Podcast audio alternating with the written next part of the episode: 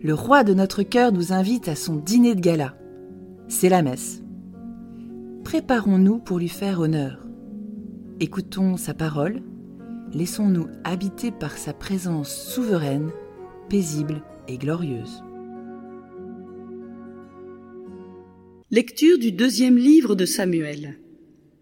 En ces jours-là, toutes les tribus d'Israël vinrent trouver David à Hébron et lui dirent Vois, nous sommes de tes os et de ta chair.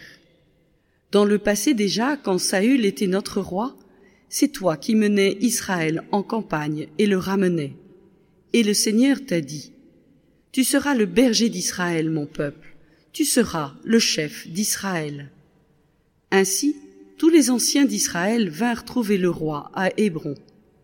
Le roi David fit alliance avec eux à Hébron devant le Seigneur.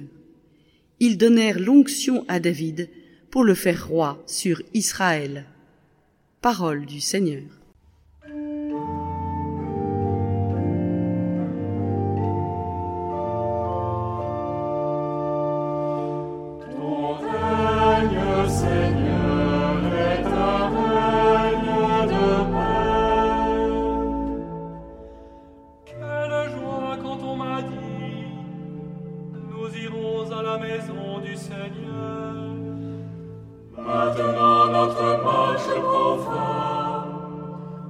devant tes portes, Jérusalem.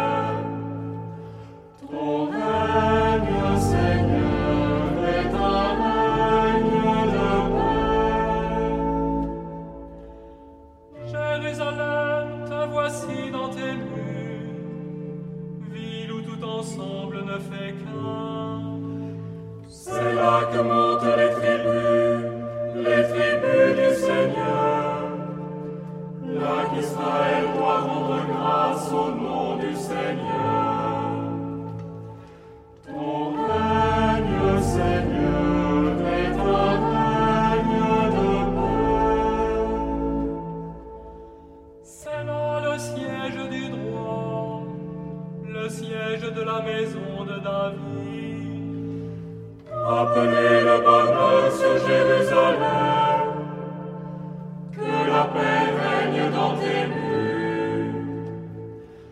Ton règne, Seigneur, est un règne de paix. Lecture de la lettre de Saint Paul apôtre aux Colossiens. Frères, rendez grâce à Dieu le Père, qui vous a rendu capable d'avoir part à l'héritage des saints dans la lumière. Nous arrachant au pouvoir des ténèbres, il nous a placés dans le royaume de son Fils bien-aimé. En lui, nous avons la rédemption, le pardon des péchés. Il est l'image du Dieu invisible, le premier-né, avant toute créature. En lui, tout fut créé, dans le ciel et sur la terre. Les êtres visibles et invisibles, puissance, principauté, souveraineté, domination, tout est créé par lui et pour lui. Il est avant toute chose et tout subsiste en lui. Il est aussi la tête du corps, la tête de l'Église. C'est lui le commencement, le premier-né d'entre les morts, afin qu'il ait en toute la primauté. Car Dieu a jugé bon qu'habite en lui toute plénitude et que tout, par le Christ, lui soit enfin réconcilié, faisant la paix par le sang de sa croix, la paix pour tous les êtres sur la terre et dans le ciel. Parole du Seigneur.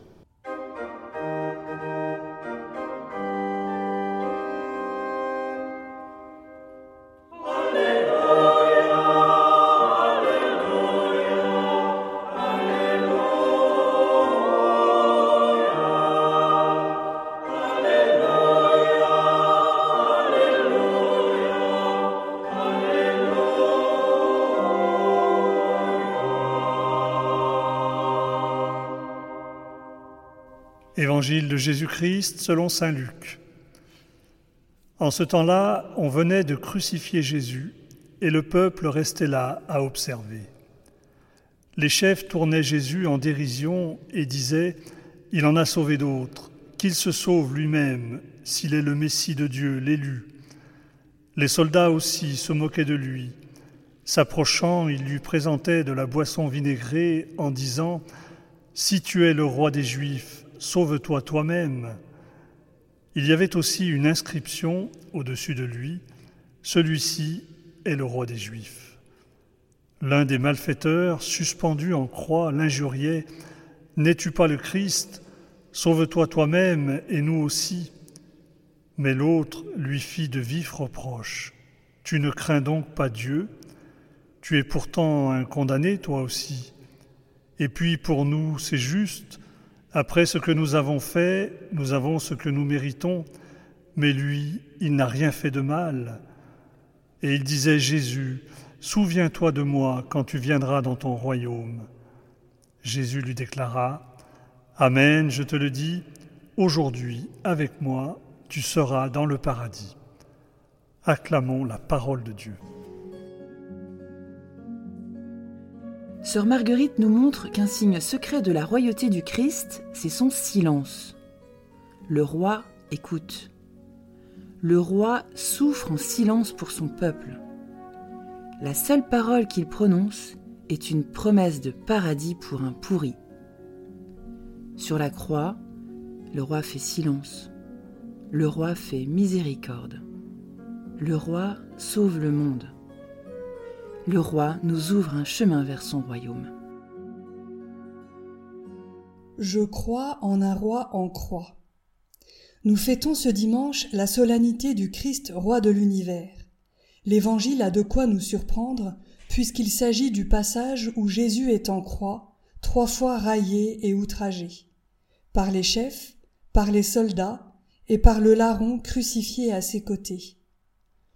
Les trois paroles adressées à Jésus nous rappellent les trois tentations dans le désert au début de sa vie publique. Car ces moqueries sont assorties d'un refrain Sauve-toi toi-même. Par la bouche des personnes présentes, le diable revient pour tenter, une dernière fois, de faire renoncer Jésus à sa mission. Ici, Jésus ne répond que par son silence, un silence souverain débordant de miséricorde, est tellement plus fort que les insultes de ces hommes qui ne voient pas leur propre perversion, eux que Jésus est justement en train de sauver. Nous ne savons pas quelle est la foi du bon larron, mais lui comprend que Jésus n'est pas un imposteur, ni un homme ordinaire.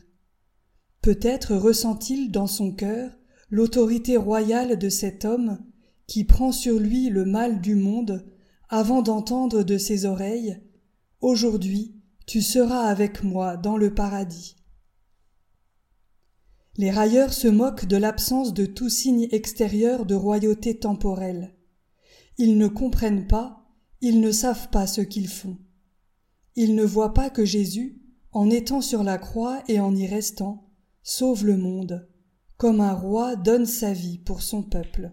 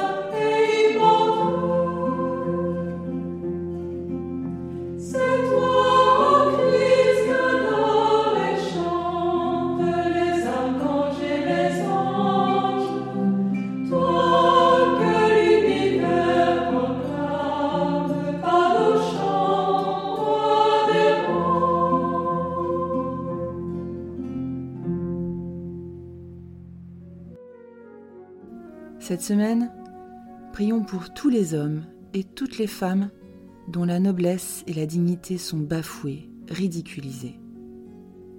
Prions pour tous les humiliés, qu'ils reconnaissent dans le Christ en croix leur compagnon de peine, leur ami, leur modèle.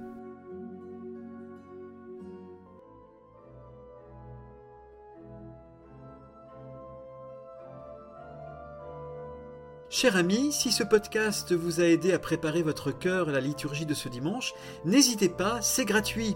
Inscrivez-vous sur dimanche.retraitedanslaville.org. Vous serez sûr de recevoir chaque semaine les vitamines spirituelles et l'accompagnement dans la prière avec vos sœurs et frères dominicains. dimanche.retraitedanslaville.org